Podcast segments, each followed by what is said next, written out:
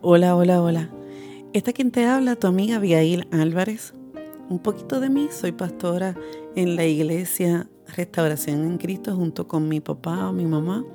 Ellos son los apóstoles de la iglesia y a mí me da el placer de estar conjuntamente con ellos pastoreando nuestra iglesia en este momento. Estamos bien contentos de lo que Dios está haciendo. Y hemos estado hablando de estos accesorios, de qué me pongo. Yo no sé si tú eres como yo, pero algunas veces yo me voy para estas aplicaciones, tú sabes de cuál yo te estoy hablando, Pinterest. Y me pongo a investigar, oye, ¿qué, qué me puedo poner? ¿Qué idea con la ropa que ya tengo puedo hacer alguna combinación que no he pensado y que la busco ahí y como que me quedan chévere y toda la cuestión.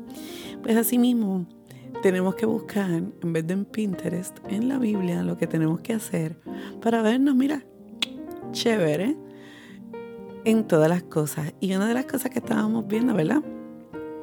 En este tiempo que hemos estado hablando ya dos veces, llevo dos episodios, como se le dice a esto, en, con relación a qué me pongo. Y hemos estado hablando, ¿verdad?, de, de esos accesorios que muchas veces nosotros nos queremos poner para vernos hermosas, para vernos mejor, para sentirnos mejor. Y hay un refrán que yo sé que es feo y a mí no me gusta, ¿verdad? Pero va muy a la par con este tema que estamos hablando, que es, aunque la moda se vista de seda, una se queda. ¿Y por qué te digo este refrán? Porque mira, no importa lo que tú te pongas, no importa lo que tú lleves, no importa cuán caro sea, si no tienes unos accesorios en tu corazón, los accesorios esenciales en tu corazón, no importa lo que nos pongamos fuera, no nos vamos a ver tan bien como cuando nos tenemos estos accesorios que nos habla la palabra en nuestro corazón, nos vamos a ver más espectacular, aun cuando llevemos no unos accesorios físicos de, de tan caros, ¿verdad? O whatever, ¿verdad? O como sea. Pero sí tenemos que tener, a lo mejor no tienes que llevar ningún accesorio, claro está, la ropa sí, pero a lo mejor no tienes que tener ninguna cartera, zapatos, ni nada, eh, para verte espectacular. Y quiero recordarte del la escritura que estamos utilizando, que es Colosenses 3, 12 al 14, que dice, por lo tanto, como pueblo escogido de Dios, santo y amado, vístete de compasión, bondad, humildad, gentileza y paciencia.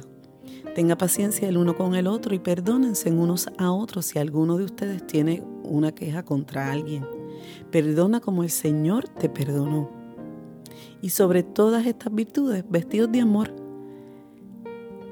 que los une a todos en perfecta unidad. Y hemos estado hablando de los primeros, ¿verdad? Hablamos de lo que es la compasión, la bondad, la humildad, la gentileza y la paciencia.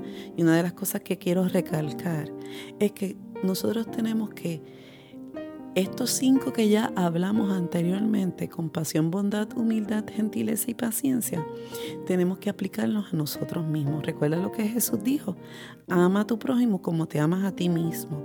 Tenemos que ser compasivos, bondadosos, humildes, gentiles y pacientes con nosotros mismos. ¿Para qué?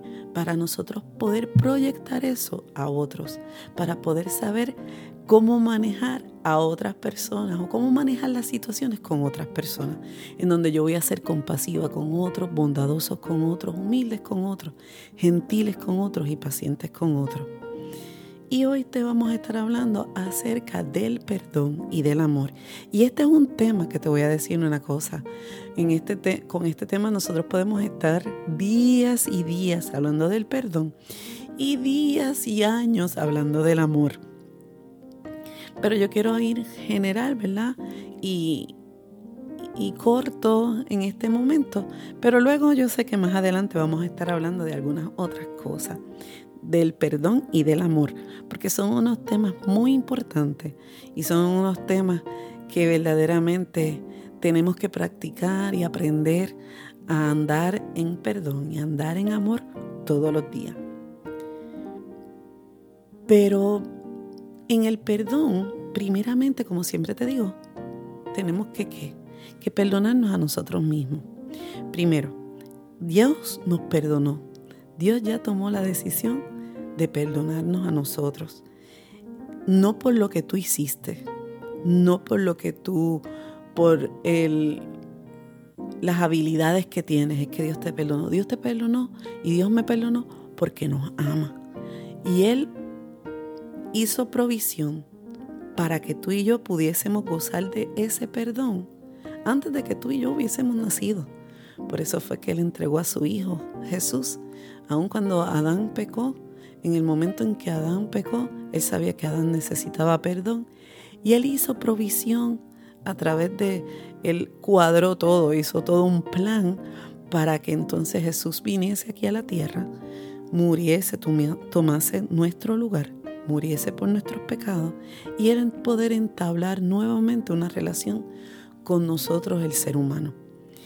Y de esa manera es que ya Jesús llevó el precio y pagó el precio de nuestro pecado y de nuestro perdón. Y a través de Él pues, nosotros podemos entonces recibir ese perdón. Y estamos muy agradecidos. Yo no sé si tú estás súper agradecida de que cada vez que cometes un error tú puedes ir delante de Papito Dios y Papito Dios ya te dice, ya yo te perdone. Y me olvidé de eso.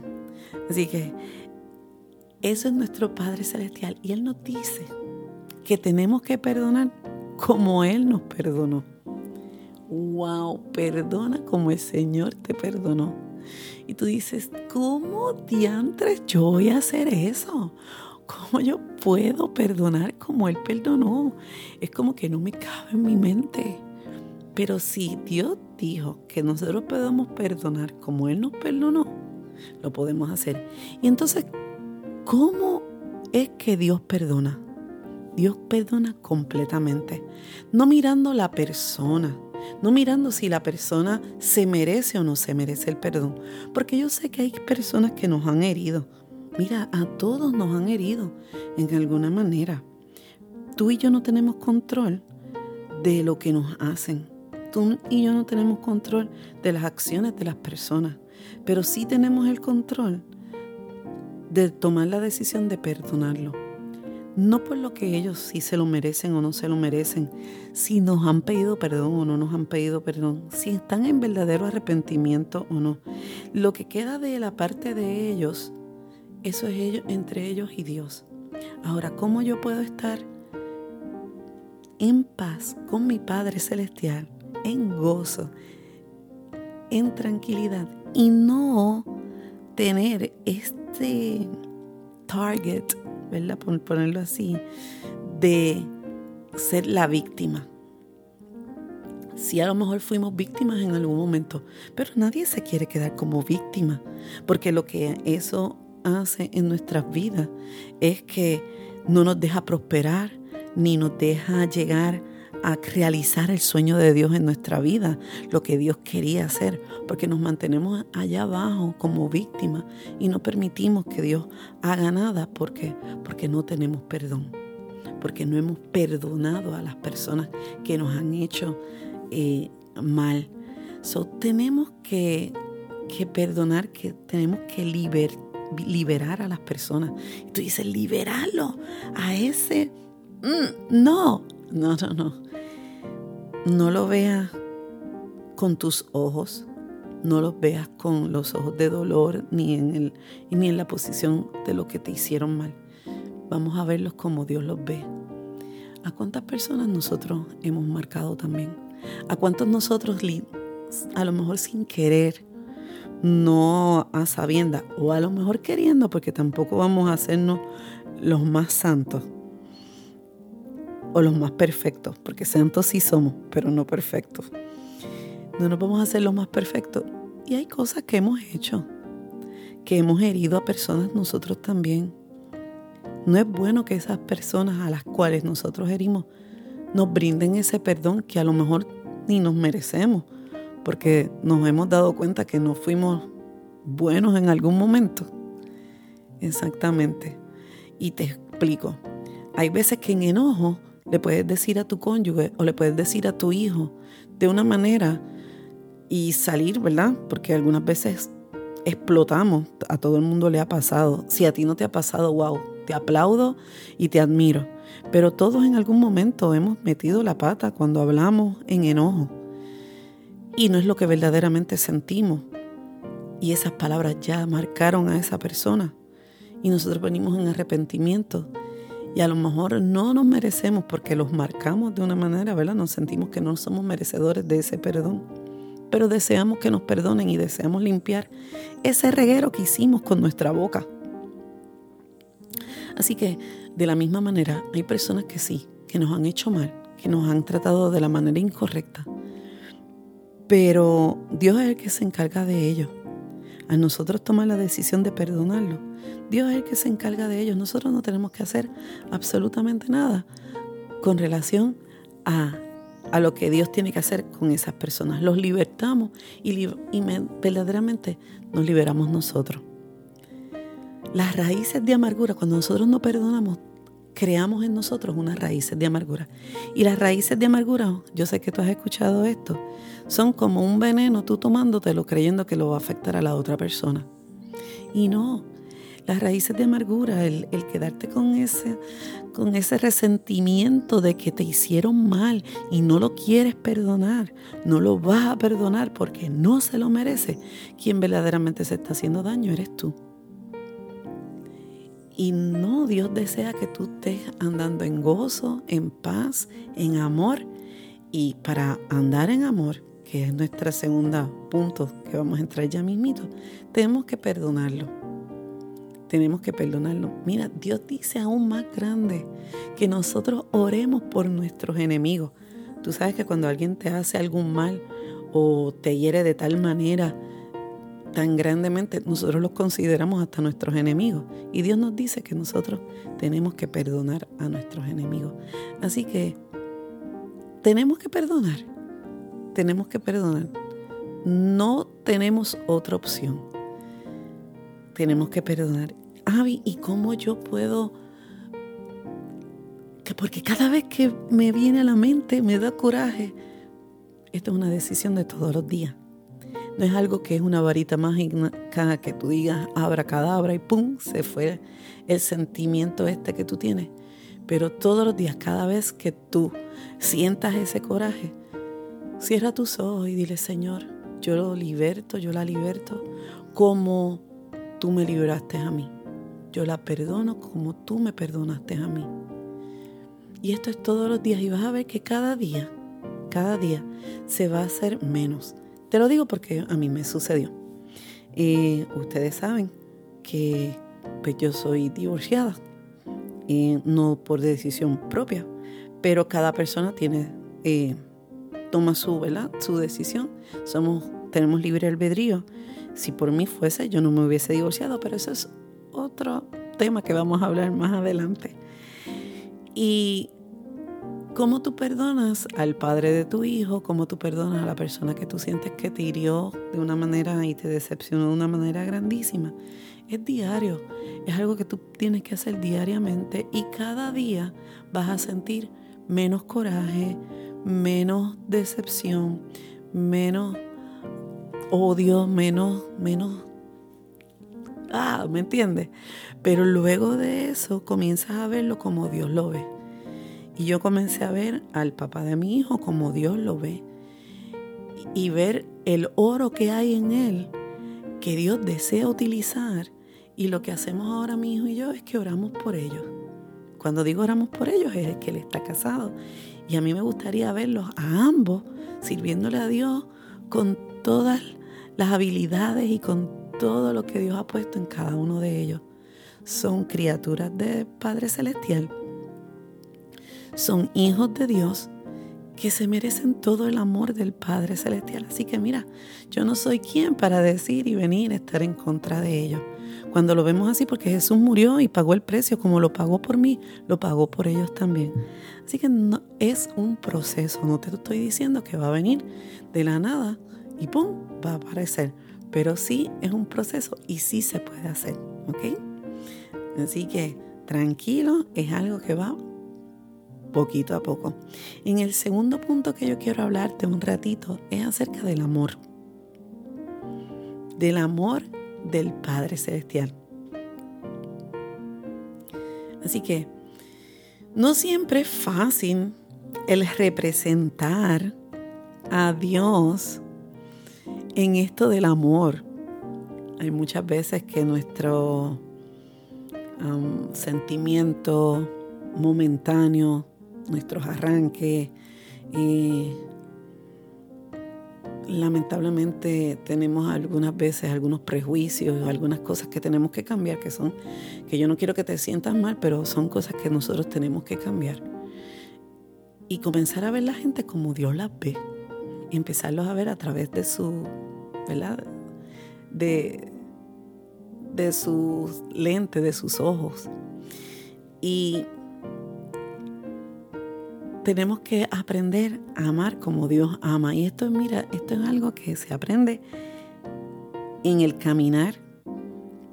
Es intencional, tenemos que ser intencionales en el, en el estar conscientes de que tenemos que amar como Dios ama. Con las seis cosas que hemos hablado, de lo que es la compasión, la bondad, la benignidad, la humildad, la dulzura, todas estas cosas que hemos hablado, el perdón, si nosotros no tenemos amor, mira, todos esos accesorios que hablamos anteriormente vienen a ser no accesorios reales, no van a ser como las joyas reales, vienen a ser como joyas falsas, como joyas de plástico, como estas eh, collares que nos ponemos que son de plástico y parecen ser wow, que son lo máximo, que son brillantes de verdad o que son oro de verdad. Pero cuando tú los tocas o cuando se mueve, son plásticos. Esto me sucedió con un, con un collar que me puse, todo el mundo estaba, wow, qué collar más brutal. Y si supieran, era de plástico y mi hermano, cuando yo voy y le doy un besito a mi hermano, mi hermano me dice, me engañaste, yo pensaba que tu collar era genuino. Y cuando me saludas, que siento el peso y que lo escucho, veo que es falso. Y así pasa cuando nosotros tratamos de poner todos estos accesorios, de ser buenos, de ser humildes, de ser compasivos, pero no hay amor vienen a ser como estas joyas falsas, como estas cosas que sí pueden brillar y captar el ojo de todo el mundo, pero no resisten una inspección cercana. Cuando verdaderamente, ¿verdad? Tiene que suceder algo, mm, no lo vemos. Así que tenemos que estar pendientes a, a todos estos accesorios, unirlos con el amor. El amor es lo más importante. Es tan importante que es Dios. Dios es amor. En 1 Corintios 13, 1, 3 dice, si hablo en lenguas de los hombres o de los ángeles, pero no tengo amor, soy como el gong rotundo o un platillo resonante. Si tengo el don de profecía y puedo comprender todos los misterios y todo el conocimiento. Y si tengo una fe que puede mover montaña, pero no tengo amor, no soy nada. Si doy todo lo que poseo a los pobres y entrego mi cuerpo a las dificultades de las que puedo jactarme, pero no tengo amor, no gano nada. El amor va más allá que un sentimiento. El amor es la marca de nuestra fe. Si nosotros tuviésemos una marca, ¿verdad? Como decir, cualquier marca. La, nuestra marca de nuestra fe es el amor. Por eso Jesús dice en Juan 13:35, por esto sabrán, todos sabrán que ustedes son mis discípulos, si se aman los unos a los otros. El amor es más simple que una emoción. Es lo que somos porque es quien Él es. Tú y yo somos amor porque Él es amor. Eso lo dice en primera de Juan 4:8, Dios es amor. Y tú y yo amamos porque Él nos amó primero en primera de Juan 4:19. Así que por encima de cualquier accesorio que tú y yo, por cualquier accesorio que Pablo nos haya dicho que nos tenemos que poner, el amor es el primero. El amor, mira, tú puedes dejar todos los accesorios en tu casa, pero el amor nunca lo... Mira, tú no te lo tienes ni que quitar. Sabes que algunas veces nos ponemos pantallas y no podemos, por lo menos yo no puedo dormir con pantallas puestas ni con, ni con nada puesto. Yo tengo que quitarme las sortijas, todo, todo literalmente. Pero el amor es algo que nunca te debes de quitar. El amor es algo que nunca, nunca, nunca te debes de quitar.